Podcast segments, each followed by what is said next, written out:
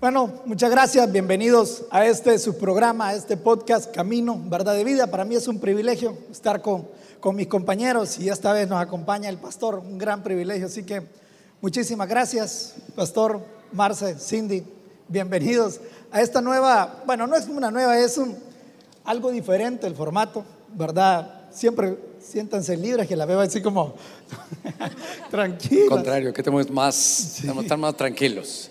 Cualquier herejía aquí la componemos. Sí.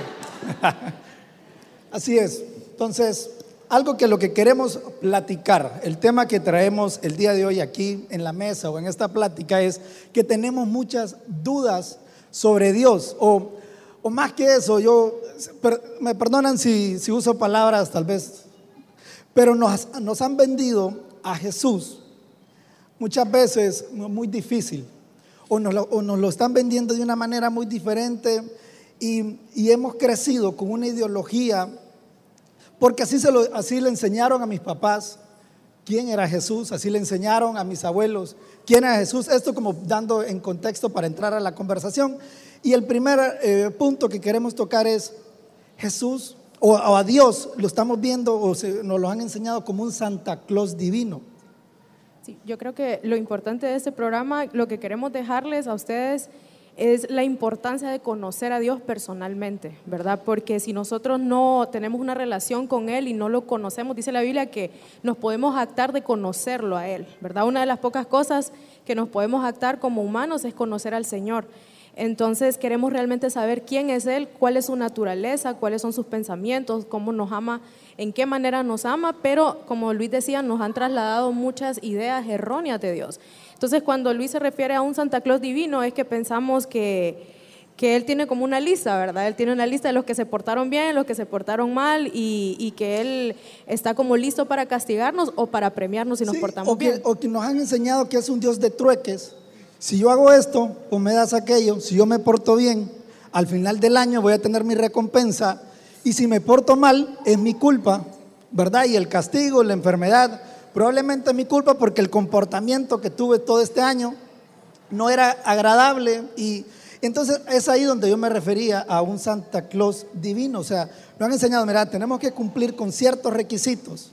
Ya veo el pastor ahí. Tenemos que cumplir, pastor, con cierto, así como le digo, eso es lo que nos han trasladado. Probablemente como se lo enseñaron a mis abuelos, a mis papás, y como lo estamos nosotros percibiendo a Jesús, es muy diferente a como se lo enseñaron a ellos, ¿verdad? Porque solo para, antes de serle, es, nos decían, si haces eso, Dios te va a castigar. Si haces lo otro, Dios te va a castigar. Y crecimos con ese miedo de que lo que íbamos a hacer o que todo lo que estábamos haciendo íbamos a recibir un castigo de Dios. Sí, y a eso iba yo, que entonces empezamos a comportarnos bien o a tratar de hacer las cosas bien porque queremos obtener algo a cambio o por miedo a que Dios nos va a castigar, a que Dios no nos va a querer, que nos vamos a ir al infierno, que no sé qué, en lugar de hacerlo porque realmente es la manera correcta que tenemos que hacerlo para andar agradable al Señor, pues para ir redondeando un poquitito, eh, ¿verdad? Porque todo lo que, la tarea de uno eh, cuando nos toca enseñar en la iglesia es que podamos conocerlo, pero si el que va a hablar no lo conoce, nos va a dar una mala perspectiva. Em, eh, hay una, no es una anécdota, no que una manera de, de que el liderazgo utiliza esto. Ponen a gente vendada y le ponen un elefante. Y entonces el que está ahí le preguntan, ¿cómo es el elefante? Y entonces el que estaba del lado donde está una pata dice es como una columna fuerte. El otro le, toca eh, una oreja y entonces dice es una oreja gigante, cada uno solo tocando una parte. Otro tal vez le agarra la cola y dirá, es bien delgado el elefante, porque todos están viendo solo una parte.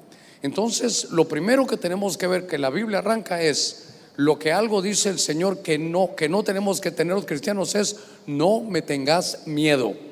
Muy importante. Eh, Señor, tuve miedo y me escondí. ¿Quién te enseñó que, que, que me tenés que tener miedo? Por eso a Saúl la gente lo seguía temblando por miedo. Que la gente venga a la iglesia por miedo es una mala enseñanza. Entonces, lo primero que tenemos que saber es que Dios dice, yo no te di un espíritu ni de cobardía, ni de, ni de temor, ni de miedo. Es más, el miedo viene del otro lado. El miedo es la llave que el enemigo quiere darte para que le abras la puerta para hacerte daño. Entonces, ahora, ¿De dónde nace todas las cosas? Todo lo que Dios hizo, si nos fuéramos para atrás, es porque quiere participarnos su amor. ¿Qué tenemos que tener en el corazón nosotros adentro? Que nos ha amado y nos va a amar siempre, siempre, siempre. Entonces, el amor y el miedo no, realmente no, no compaginan. Venir a la iglesia o hacer las cosas por miedo es, el peor móvil que podemos tener. Entonces, si conocemos su amor, que a pesar de vernos de nuestras debilidades, Él nos ha amado, entonces ya le servimos por amor. Entonces yo creo que hay que conocer a Dios que si algo Él no quiere que le tengamos es miedo. Tuve miedo y me escondí. ¿Quién te enseñó a tenerme miedo? Yo he sido tu maestro. ¿Qué otro maestro te enseñó? La iglesia tiene que estar llena no por miedo, sino por amor. Pastor, y ahí es también donde entramos cuando las personas estamos evangelizando, estamos hablando con amigos y nos dicen, no, mira, yo voy a ir a la iglesia cuando me sienta bien, pero ahorita no ando bien, entonces no voy a ir. O sea, esa no es una excusa válida, que tengo que estar bien, que tengo que ser un ángel para poder venir a buscar del Señor. Entonces nos damos cuenta lo que proyectamos, por así decirnos, lo que proyectamos a la gente afuera es, aquí solo venimos los impolutos, los intocables, los buenísimos, nosotros, yo quisiera ser como usted. Yo le digo a los niños, quiero ser como usted, pastor. Si supieras, seguramente no me dijera lo mismo. Lo que, lo que sí tenemos que entender es que Él nos ha amado. Ese es nuestro mensaje. De tal manera amó Dios al mundo. Y, y como pregunta también es, Dios, bueno, nos dice, eh, pues no acercarnos por miedo, ¿verdad? O no tenerle miedo, ¿verdad? Si un caso eh, tropezamos, fallamos, lo que Él nos dice es, hey, en vez de alejarte por miedo, acércate. Pero yo tenía una pregunta, es, ¿Dios mide nuestro comportamiento? Sí, es que esto, es, esto se requiere tiempo. Usted mire un niño, un, resignado, un, niño, dejemos un niño ahorita aquí, tenerlo aquí quieto no va a poder, el niño se va a atravesar, el que sabe se va a querer subir aquí, va a querer tocar una luz, va a querer apedrear una pantalla, porque es niño. Entonces el comportamiento lo da la sabiduría, eso es conforme va pasando el tiempo. Hay momentos que nos sentimos que hemos avanzado tanto que cuando vemos a otro que ha tropezado decimos, este como uno no ha tropezado, este es aquí, este es allá. Pero cuando tenemos la experiencia de saber lo que nos ha tocado a nosotros y que Dios nos ha levantado, entonces cambia nuestro comportamiento. Nadie va a señalar cuando sabe que, cuando sabe que él ha fallado en lo mismo. Por ejemplo, yo no puedo decir a la que él conocía del Señor y cayó. Yo, yo no puedo, yo al contrario me recuerdo, yo ya lo viví, sé lo que se siente. Entonces yo creo que es importante conocer al Señor y claro, saber, saber que hay malas decisiones que nosotros tomamos y que eso nos va a repercutir en algunas cosas de sufrimiento. Pero, a ver, le digo una rapidita de, de mí mismo. Yo me preocupo o me ocupo de que mi prédica sea, que lleve el mensaje que Dios quiere. Entonces, en mi intimidad le pregunto, Señor, aquí solo estamos tú y yo. ¿Te gusta cómo predico? Ese es, mi, sentir, porque yo, voy más allá, agradarlo. Pero ustedes saben que he padecido la garganta. Pero yo no voy a decir, Dios, como le cae mal como predico, me está castigando con la garganta. No, hermanos, es porque tomo mucho café, porque ya estoy en el sexto piso, porque hay reflujo por todo eso, pero a veces la gente es, ah, te fue mal por esto. Dejaste ir al culto dos, dos, veces en la semana, por eso te echaron del trabajo. No, no, quitémonos eso. Dios es un Dios bueno. Yo creo que también confundimos eh, las consecuencias de nuestras propias acciones o de nuestras decisiones a veces con un castigo de Dios o con que Dios ya no nos ama. He escuchado bastante gente que, no, ya Dios ya no me escucha porque he fallado tanto en lo mismo o Dios ya no me ama o probablemente ya está harto de mí, pero recordemos que Dios dice, nos amó con amor eterno, ¿verdad? Entonces, independientemente de lo que hagamos, el amor, sí van a tener consecuencias nuestras decisiones, pero el amor de Dios permanece intacto para nosotros. Si usted ya no viene al culto, por muy bueno que sea, se va a enfriar se va a enfriar. Eso, eso es por una mala decisión, así de sencillo. O que otros, Dios me va a sanar y voy a, está lloviendo, voy a salir a correr a las 3 de la mañana porque Dios está conmigo. Y no se va a ir Dios ahí, pero te vas a enfermar porque tu cuerpo no está preparado para eso. A veces solo usamos o solo queremos usar sentidos espirituales y está bien, pero el sentido común es muy importante en la vida. Muy, el sentido común es muy importante. Sí, es, era pues importante aclarar porque sí mm, ha sido trasladado ¿verdad? De muchas, pues, lo hablo tal vez a nivel personal, de muchas maneras de cómo creían o cómo miraban a, Jesús o a Dios, ¿verdad? Cómo se les enseñaba, ¿verdad? Y lo que yo pude ver a, criterio personal, cuando me acerqué, a, pues empecé a servir y me acerqué al Señor, era muy diferente como me lo estaban explicando. El ser cristiano me lo, me lo vendían que era lo más difícil y era el, último lugar donde yo quería estar, era en la iglesia. Porque decían, no, es difícil ser cristiano, ¿verdad? Entonces, así es como nos lo trasladaban, ¿verdad? Al acercarme y al empezar a servir, veo que es muy diferente a como me lo están explicando. Veo que más que una lista de prohibiciones o de requisitos que tenía que cumplir, era más amor el que nos estaba dando, era más oportunidad, más misericordia. Y nos lo explicaba, pues, Germán en una plática decía, mira, es como cuando estaba a Adán y Eva y decía, hey, mira, de todos los árboles puedes disfrutar, solo de este no, uno. Son más eh, aprobaciones que desaprobaciones. Son más permisiones que Sí. prohibiciones. Uno se debe preguntar quién nos enseña de que no hagas esto, no te pongas lo otro, quítate esto, por aquí, por allá. Hemos entendido algo que creo que ustedes lo saben bien. Nuestra tarea es que la gente llegue a Cristo, pero la consagración de cada uno no depende de mí. Ya se imagina, entonces me pondría en la puerta, hijita, ese pelo muy corto. Hermana, ese pantalón muy apretado. Hermano, está bien que tengas el pantalón roto, pero ya por aquí ya no, hermano. Hermano, vaya a verse los dientes, los tiene amarillos. Por favor. ¿Verdad? Es mi tarea es decirles, aquí está el Señor, búsquelo, lo va a encontrar, el Espíritu Santo lo lleva adentro. La consagración es obra del Espíritu Santo. Claro, entonces no es, pastor, entonces hacemos lo que nos da la gana. Para los que están viniendo, yo no voy a decirles nada. Pero para los que estamos aquí sirviendo, entonces uno mismo va entendiendo. Miren, cuando uno se va, va creciendo en el desarrollo, tiene mucha responsabilidad. Porque a Dios no lo, tal vez no lo van a ver, pero van a ver a Dios en usted.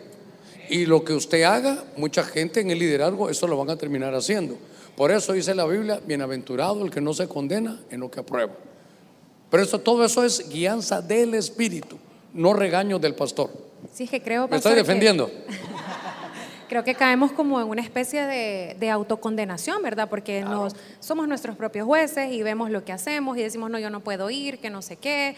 Y yo creo que a medida venimos y vamos conociendo al Señor y tenemos una relación con el Señor, sabemos que no es lo que pensábamos, que no es lo que nos vendieron, ¿verdad? Entonces, pero sí creo que tendemos como humanos a autosabotearnos y autocondenarnos y decir, no, yo no puedo estar ahí cerca de Dios. Imposible que yo sea como Marcela, que yo sea como Luis, como el pastor Germán.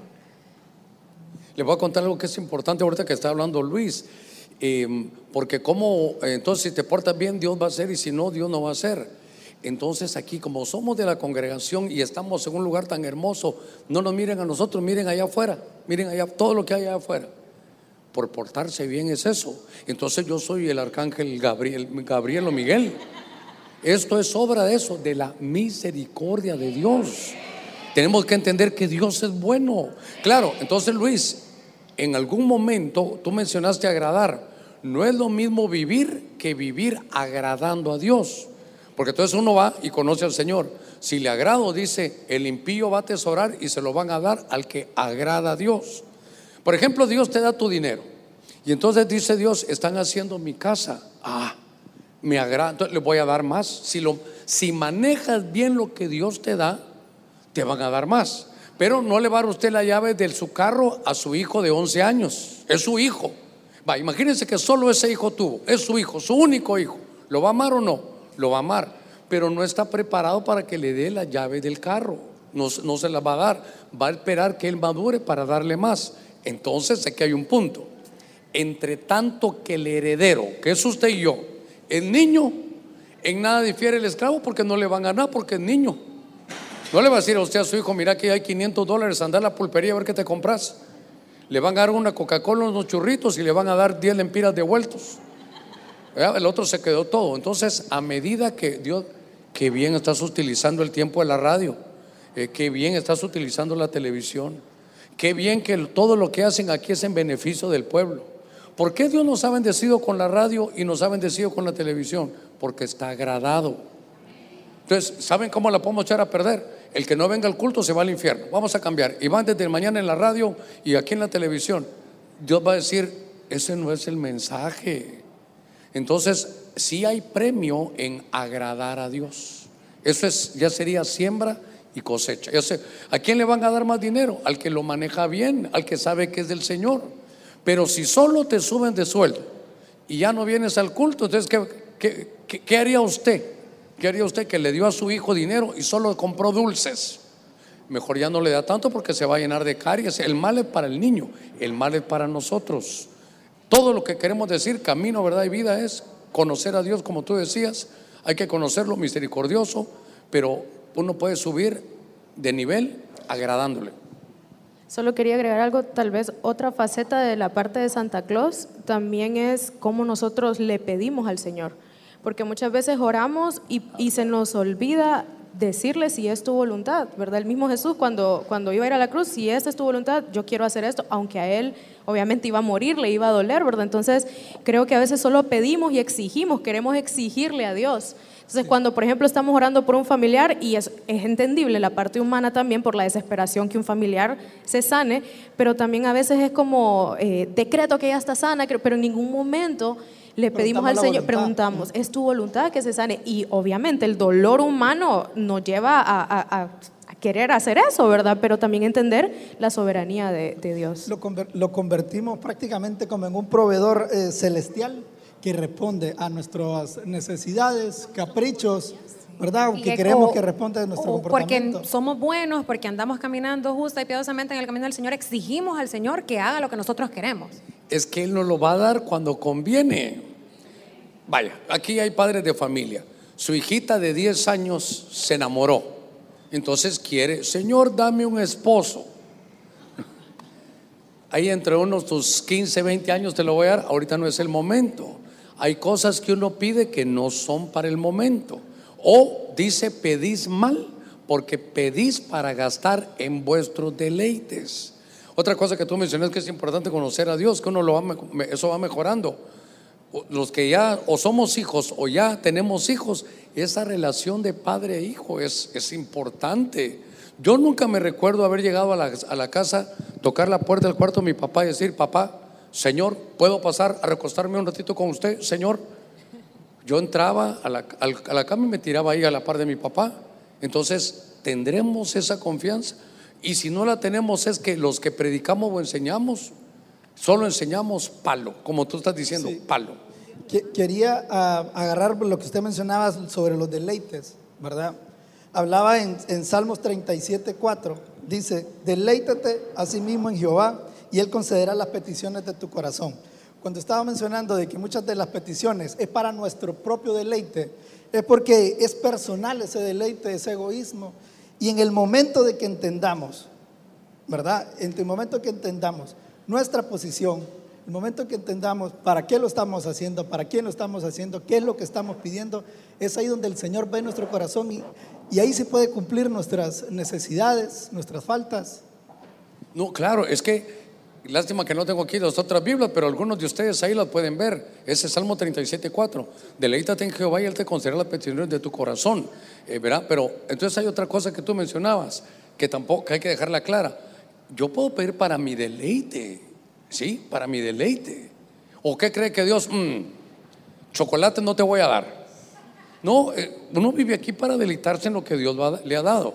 Pero entonces, si ese deleite le va a caer bien a tu, a tu, a tu desarrollo, eh, deleite no solo estoy hablando de un dulce, no estoy hablando de un buen trabajo, no solo estoy hablando de algo sexual, de tu esposa, tu cónyuge, sino de algo que a ti te guste.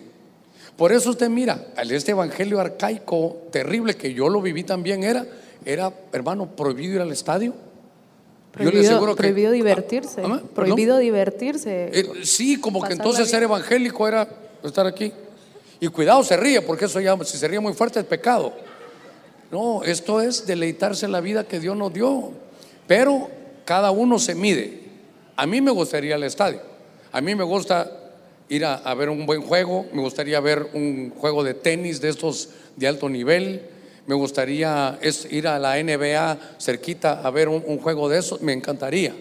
Pero hay alguien que va al estadio y que cuando hacen algo dicen algo ese equipo se va a agarrar a trompadas con otro, él no puede ir al estadio. Y es lo mismo, solo que por su carácter él no va a ir. Hermano, esto insisto, muchas de las decisiones que ustedes, tomó, que ustedes toman es, Espíritu Santo, ¿voy o no voy? ¿Hago esto o no hago esto?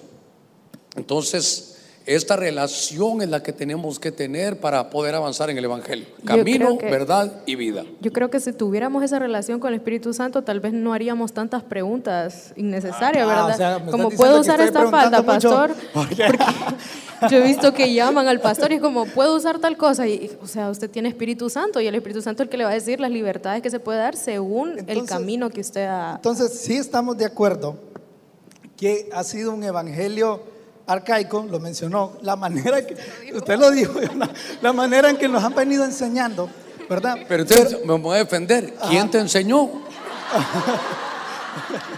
Pero mi, mi pregunta era, ¿cuándo es demasiado, cuando ya sobrepasamos la línea de decir, ah, bueno, si antes teníamos una lista de requisitos muy difícil que cumplir y ahora empezamos a decir esto sí, esto ya no, Muy ¿cuándo lindo. nos pasamos? Mira, lindo la pregunta. El hijo pródigo, el padre tiene dos hijos. Uno que pocas veces se ve tan legalista, tan legalista, que está en la casa, nunca se va, no falta a los cultos, pero es un amargado. Imagínense que solo yo oyó el júbilo, la danza, la- los panderos y ¿qué es esa bulla? Ni sabía que había alabanza, o sea, él nunca se gozaba en eso. Y cuando alguien está recibiendo, ah, ahí viene ese, ese perdido. Yo nunca me he ido a la iglesia, en cambio ese perdido se gastó todo y ahora cómo lo reciben. Note usted al legalista, al que enjuicia a todos, al que llega al culto a ver cómo se viste la gente, cómo habla, qué dice. Ese es el extremo del hermano del pródigo. Ahora el pródigo, me voy a gozar mi libertad. ¿Qué le pasó? Se salió el límite también y se convirtió en libertinaje. Porque ¿qué dice la gente? Ah, el hermano Germán dice que ya somos salvos. Entonces voy a tener, aparte de mi, mi- de mi hogar, me voy a gastar el dinero con prostitutas. Como Dios me ama y al final me va a traer, eso es libertinaje. Entonces, por un extremo libertinaje en la parábola del pródigo y por otro legalismo. Y eso que teniendo al Padre en la casa, tenemos al Señor, tenemos las escrituras, llenémonos del conocimiento de Él. Y usted va a tomar decisiones que si usted tiene paz, usted las va a hacer. Y si usted no tiene paz, no las va a hacer. Yo conocí gente que no, que no iba a una feria, porque para él eso era malo. Entonces yo le digo, para, tú no vas por el Señor, no vayas. Pero no me impidas a mí que yo sí puedo irme a una feria. Ay, yo, yo hablo mucho, hombre. Fíjense que aquí había un pastor que prohibía hace 20, yo tengo tantos años aquí, 29, hace 27 años. Yo iba, teníamos en la iglesia el, torneo de fútbol y entonces él decía, hay algunos que pasan jugando fútbol en lo que nosotros ayunamos. Y él, con todo lo que decía, la iglesia se le vaciaba y aquí se llenaba. Y entonces una vez dijo que él lo último que haría es ir al estadio. Y yo esa vez, estamos nuevos, y estoy en el estadio sentado, y entonces lo veo que está allá abajo. Me dice, hey, allá está el pastor tal y tal. Y perdóname, Señor, por eso. Y mire qué, qué malo yo. En lugar de decir, ah, bueno, ya, ya descubrió su libertad. No, no. ¡Hey! ¿Qué tal, hombre? ¿Cómo estás, pastor? Gritándole desde arriba. Gritándole como quien dice, ¿y no que no venís al estadio? Pues, bueno, uno. Eh, perdón, otra de esas. Estoy en Los Ángeles. Allá vive mi hermano, entonces nos escapamos a irnos a Six Flags, donde están todos aquellos juegos. Él dijo que jamás se subiría a uno de esos juegos porque no se sentaba en silla de escarnecedores. Como el que dice en esta silla se sentó un mundano, entonces en esta silla no se va a sentar él. Entonces yo dije, este no puede ir ni al parque entonces, ¿verdad? Estoy en aquellas filas del verano y lo voy viendo hasta allá. Otra vez, perdóname, Señor. Miguel, Miguel, hasta que me volteó a ver. Me alegro verte.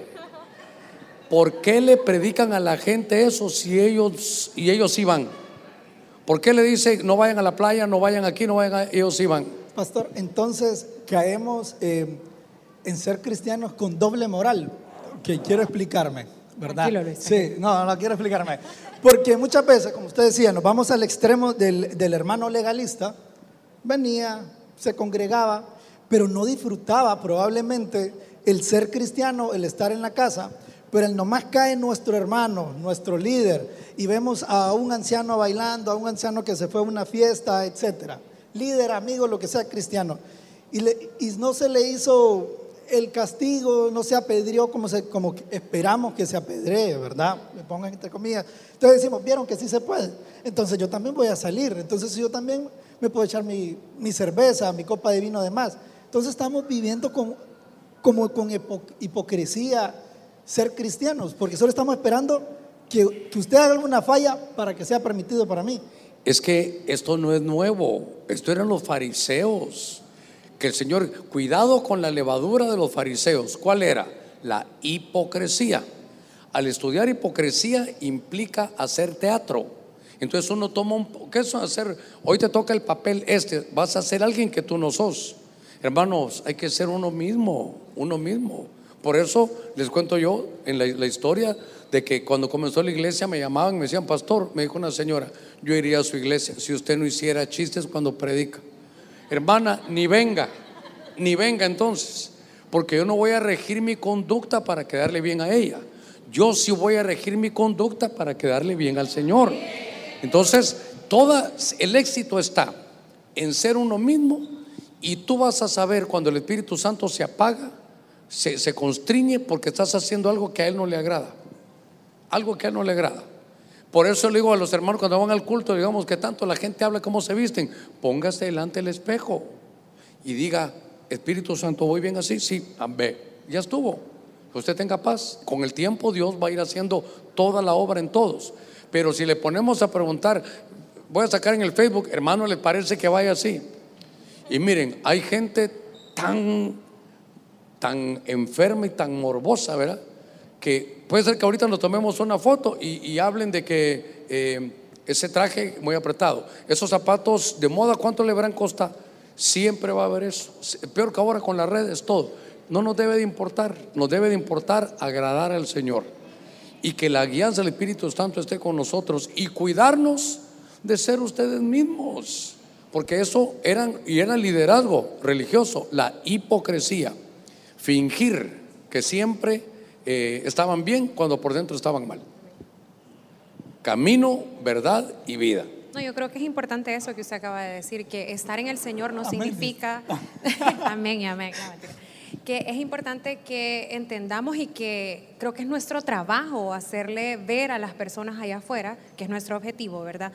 Que estar en el Señor no es fingir, no es que no podemos ser nosotros mismos y que a medida vayamos caminando en el Señor vamos a entender qué es lo que está bien que hagamos, qué es lo que no está bien que hagamos, pero sin perdernos a nosotros mismos, porque yo, por ejemplo, soy Cindy, esta soy yo, y mi pelo es rojo, un ejemplo, y porque estoy en el Señor me tengo que volver a pintar el pelo de negro, o sea, el Señor me ama con este pelo rojo, y no es algo malo, pero diferente fuera que yo anduviera con este pelo rojo y haciendo otras cosas que no, es mi esencia.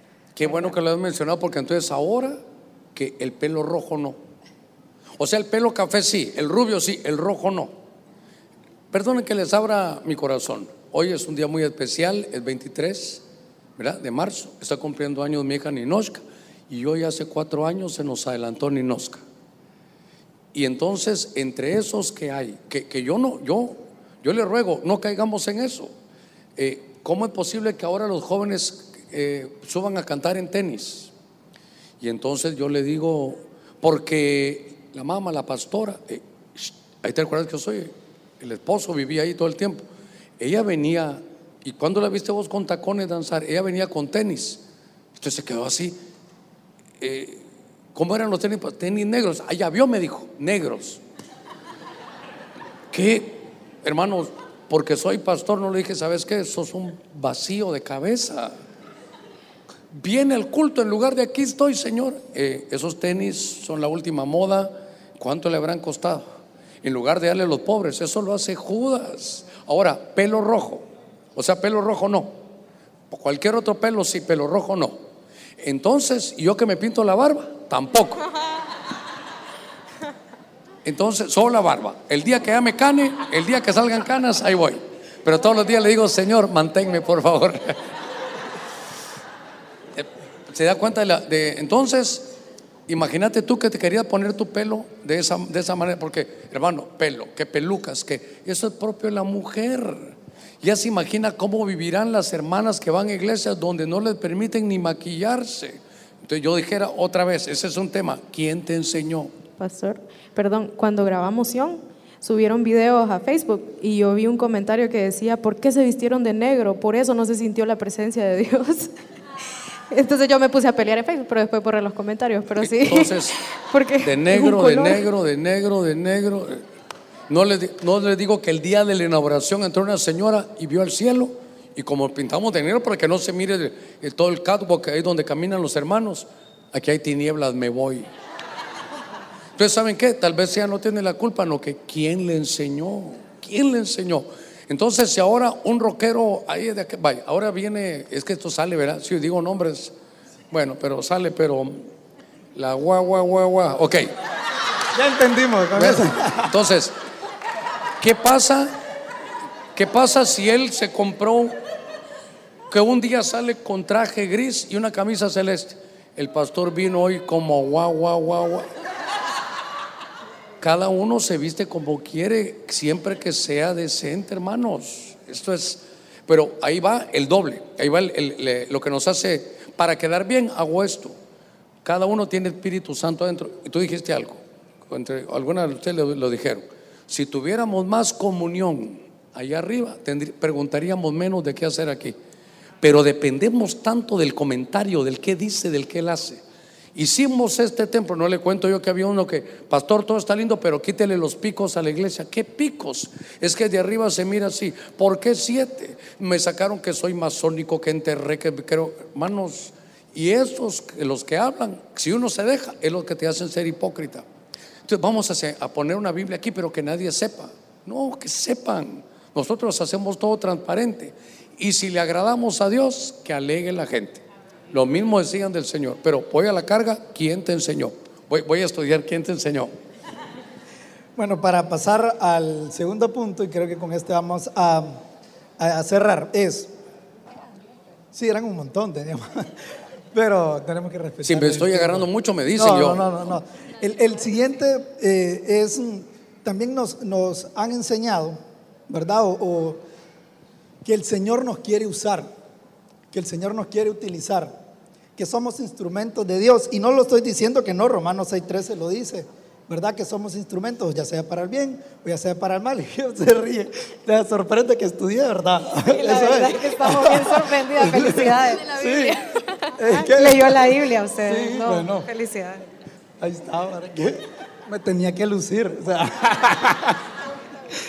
No, entonces nos han enseñado que, estamos que estamos obligados a que el Señor nos utiliza, que el Señor nos use, ¿verdad? Y, que somos instrumentos. Pero muchas veces caemos en el punto que, que solamente somos objetos de Dios y se nos olvida el punto principal, que más que objetos somos hijos. A un instrumento lo puedo reemplazar, a un hijo no se puede reemplazar.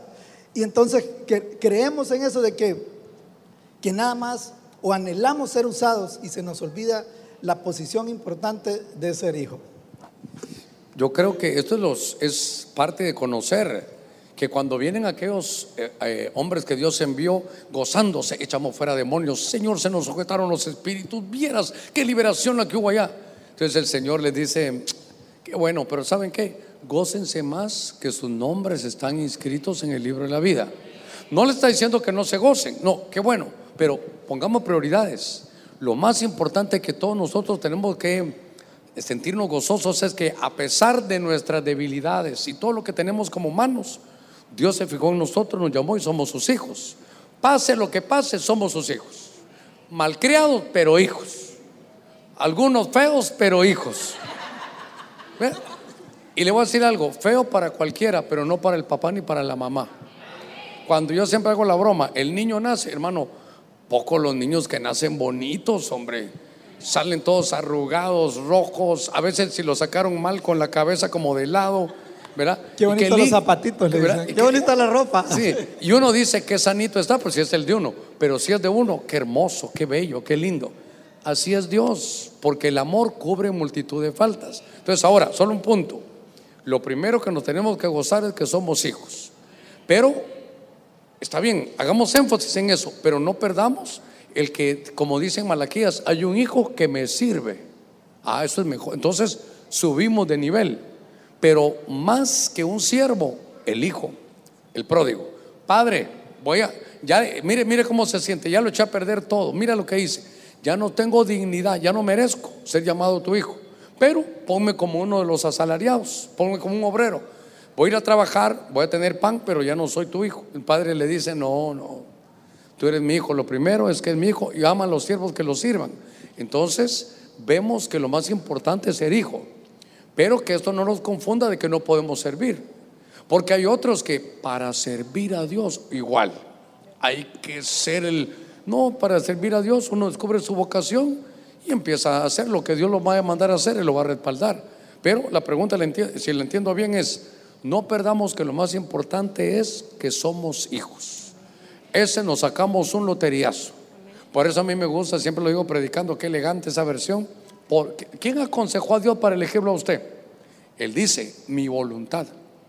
Entonces es el beneplácito de su voluntad. Él dijo, voy a elegir a José Miguel. Ahí va a estar en, radio radioactiva. Por un tiempo ahí todo, todo tu pasado, ¿verdad? Cuando él viene a la iglesia, como amigo de Germán lo tengo cerca y te dieron palo también, ¿verdad? ¿verdad? ¿Cómo es posible que a la par del pastor, alguien que hace vulgarote allá de radioactiva? Entonces, mira a la gente, quieren que en el mundo seamos santos. Y hermanos, somos santos porque Él nos puso ahí, no porque nosotros hagamos mucho. Entonces uno, la Biblia dice, sé santo porque yo soy santo. Te llamé a eso, camina en eso. Entonces es un camino que es un camino de toda la vida. El punto era ser hijos, lo primero.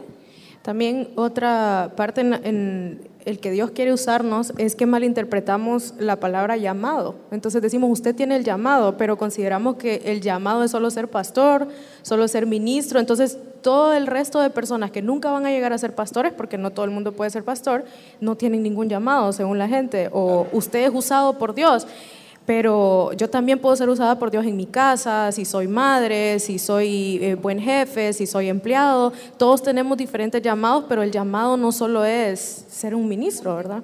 el llamado no es, si la Biblia lo dice, todos somos un cuerpo. Y si todos fuéramos predicadores, seríamos una bocota con patas, ¿verdad? Todos, un cuerpo feo. Se necesita de todo, oídos, gusto, olfato, tacto. Cada uno desarrolla de acuerdo a su vocación. Este, tomando ese punto de que si tenemos el, llamado, es, también aquí una pregunta, fue bien cortito en esta que, pero mi pregunta era, también es, todos, porque también aparte de ser llamados, hablamos de la unción, Él es el ungido, Él tiene la unción, ¿verdad? Todos podemos ser ungidos, todos podemos tener un llamado. Sí, porque el Salmo 23 es el Salmo de las ovejas con su pastor, y la oveja la oveja. Dice, ungiste mi cabeza con aceite. Yo por eso cuando toca, unjo a toda la iglesia. Usted no me va a decir, hoy solo voy a ungir a, mi equipo preferido. Vénganse todos los de televisión, por favor. Porque como con ellos y con ustedes convivo todos los días, a los que yo más conozco en iglesia son los de televisión. Entonces, em, ustedes que están ahí, mm, eh, eh, produce todo un, un lío. Pero el llamado de ellos es ese, ese. El mi llamado es otro. Pero ungido no es vibrar ni gritar. Ungido es habilitado para desarrollar la comisión que Dios les ha dado, sea en la oficina, en la universidad, como padre, como madre. Todos debemos de ser, hermano, ungido. Es que ungido cree que es el que hace milagros. Pero qué más milagro que hacen las madres de estar todos los días con sus muchachos y hacer eso. Todos desarrollamos una actividad. Entonces, no menospreciar nuestro, nuestro llamado, porque llamado solo no es a predicar. Sigamos. Es que creo que eso va ligado a lo que decía usted antes, que somos hijos. Entonces eso nos da la capacidad, mm, o sea, podemos ser ancianos o podemos ser sobre el servidor que está recibiendo a todos en la puerta, pero si estamos fuera de aquí, si hay alguien afuera que tiene una necesidad de hablar, que le tenemos que dar palabra, estamos, tenemos el llamado para traer a esa persona al Señor y poder, si alguien está en angustia, orar por esa persona o hablarle, el Señor te ama, el Señor está contigo. Aunque seamos el servidor que está aquí en la puerta dando la bienvenida o el hermano que está allá recogiendo la ofrenda o poniéndole el agua al pastor o el anciano o el diácono, todos podemos hacer eso por nuestra condición de hijos. Sí, pues se nos da en el caso en el área de jóvenes muchas veces Creemos que porque no, estoy en alabanza, no predico, o se les olvidó ponerme a abrir y cerrar puertas, no tengo nada que ir a hacer.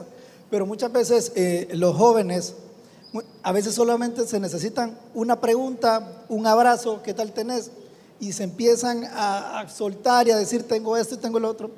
Realmente no estábamos, no era nuestro servicio preguntarle cómo estabas, no era nuestro servicio darle ese abrazo, pero ese fue nuestra, uh, fuimos instrumentos. Esa fue la administración. Sí, fuimos instrumentos. Y por otro lado, yo veo también que, que cuando solo nos comparamos o cuando solo nos vemos como instrumentos, puede ser peligroso y limitante. ¿En qué punto? Porque decir, a él la usa más. Ella tiene mejor voz que mí, aquel predica mejor que yo, aquel le, le va mejor en sus programas, en su negocio. Y, y me es voy, comparamos. me que pueden sol- reemplazar. perdón, solo vernos así también tiene un riesgo, porque entonces, ¿qué hago yo si este instrumento llamado micrófono ya no sirve? Lo voto y agarro uno nuevo. Sí, pero un hijo no lo van a votar.